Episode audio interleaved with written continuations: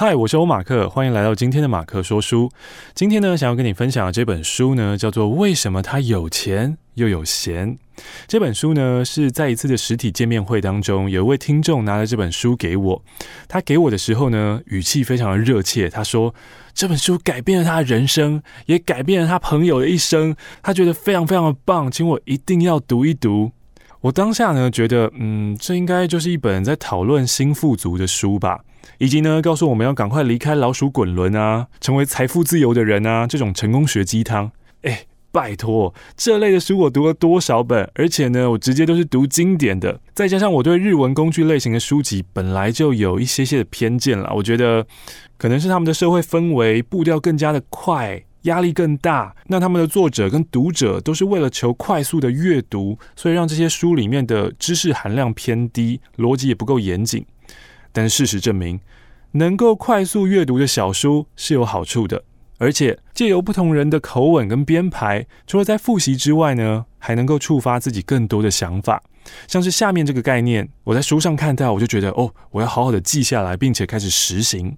作者说，我每天会花一个小时跟妻子讨论今天晚餐该怎么办，不是想要吃什么，而是想要度过。怎么样的一段时光？这提醒了我，当面临选择的时候，不要只想着选项，专注在有什么可以选，我要选什么，而是去想象一个情境，想要怎么样的体验。那这本书当中呢，也说了。财务自由的人跟财务不自由的人，他们在思考模式上面有个根本的差异。这其实就是有钱人跟你想的不一样，撰写的方式嘛。这本书的作者呢，列出了四点。首先呢，是自由跟安定的选择。财务自由的人当然要的就是自由啦，而财务不自由的人最重视的是安定。你最好呢，可以给我月薪，每个月固定的薪水，这会让我感觉到安全有保障。财务不自由的人用自己的时间去换金钱，而财务自由的人则完全的相反，他是用钱去买时间啊。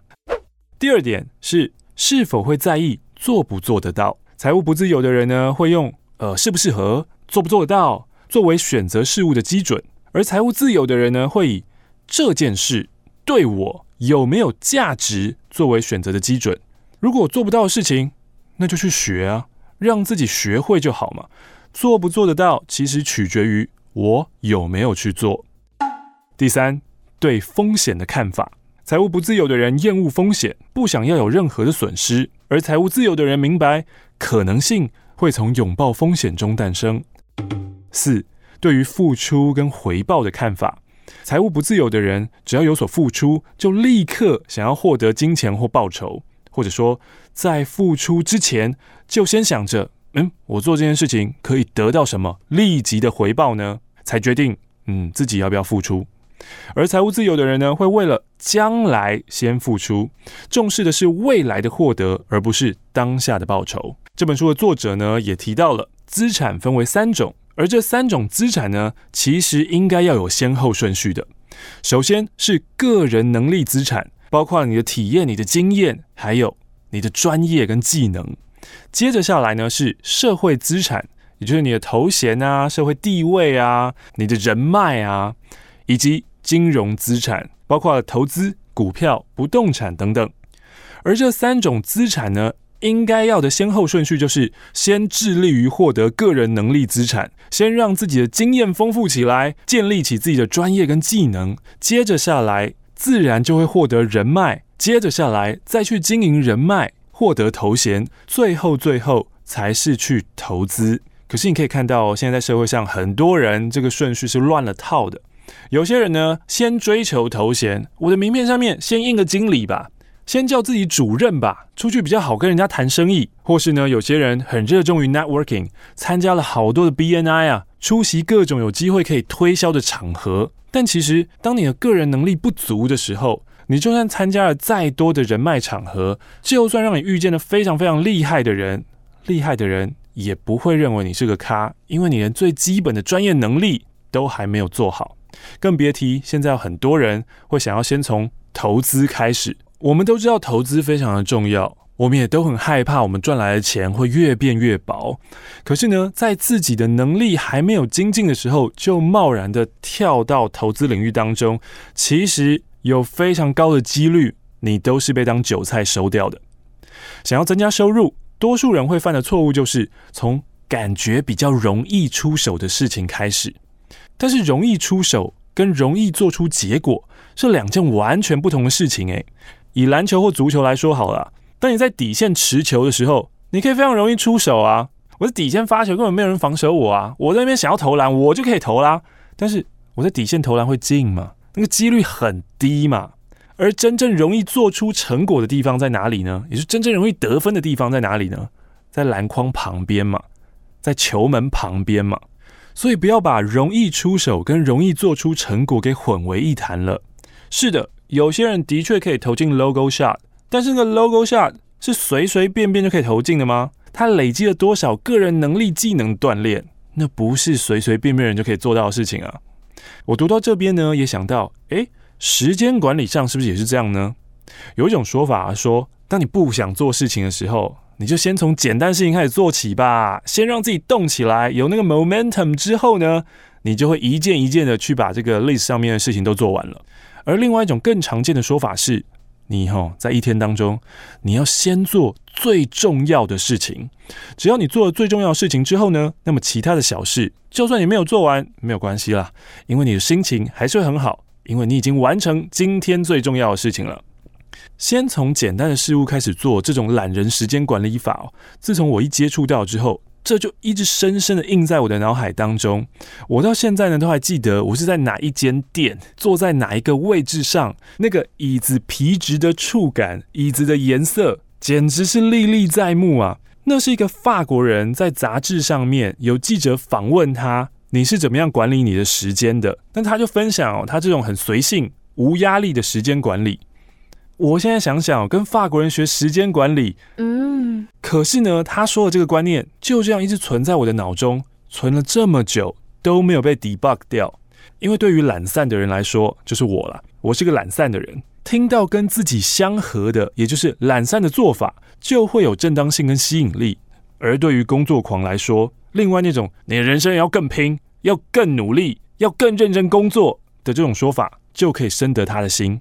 所以我们在听到意见跟建议的时候，应该要先好好的评估一下，说，诶，这些话是要说给谁听的？我呢？我是不是他要沟通的对象呢？如果不是的话，就可以不用太放在心上。举例来说，有很多人在提倡说要对自己有自信啊，但是这一番话主要是要讲给没有自信的人听的，而不是。本来就已经自我感觉很良好，已经自信爆棚的人了，你不需要再添加多余的自信了。所以，我们听话呢，常常是不要听。对对对对对，他说的没错没错，那种话可能是你已经不需要听的。就跟我们做事，不要从感觉好入手的选项开始做一样。如果你要增加收入，你不应该从玩股票开始，尤其不要一边上班一边玩股票。作者说，增加收入来源的两大重点是：一、做对本业有帮助的事情，二，不可以和本业的工作时间重叠。另外要注意的是，当你开始斜杠了，你独立创业了，你不可以拿原本任职公司的人脉跟工作来使用，因为这样会为自己树立敌人，并且也会为原公司带来困扰啊。在这本书当中呢，作者也提到一些老生常谈啦，像是我们应该去挑战比原先还要高一点的目标。因为如果你只以八十分为目标，你大概考试就考了六七十分了。如果你以一百分为目标的人，才差不多会考到八十分。像我最近呢，很想要学语言，我就想说，嗯，我三年学会一个语言，好吧？你不如呢，把这个期间定成半年，那么也许呢，最后可能一年就可以实现。如果呢，照原定的计划说三年才学好一个语言，说不定需要五六年才能达成目标。作者继续说道：“如果你想成功，先投资自己。这里的投资不只是上课学习而已哦，更重要是你要花心力去钻研、去练习特定的技能，去刻意练习。不断的花钱上课会产生一种虚假的满足感，那其实只是脑中发出一种暂时的愉悦。你去上课不代表你学会了，你只是感觉很好。而一直让自己的感觉很好，一直待在舒适圈当中，你是不会进步的。”不改变现在的自己，却想改变未来的结果，是痴人说梦。你想要果实，却不种树，这是违反自然法则的啊。要怎么收获，先怎么栽。超级老生常谈，有够 cliche 但是这句话我也可以帮你换成比较炫炮的说法：逆向铸造。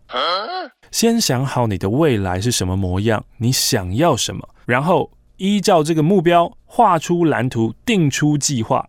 再把计划呢拆解成小步骤、小计划，建构出属于你的系统。在拆解完后呢，诶，就忘掉你的目标吧，开始专注于执行你的系统，然后不断不断的优化你的系统。只要你的计划呢跟系统没有错，你就可以到达你想去的地方。所以最重要的是，最最重要的是，先去做，克服情绪上的担忧跟恐惧，在可承受的范围内承担风险，用正向的言语去触发自己。去跨出舒适圈，先起脚，先采取行动吧。在开始行动后，接下来就是提升你的量。速度是从热情中产生的，而品质是从量中产生的。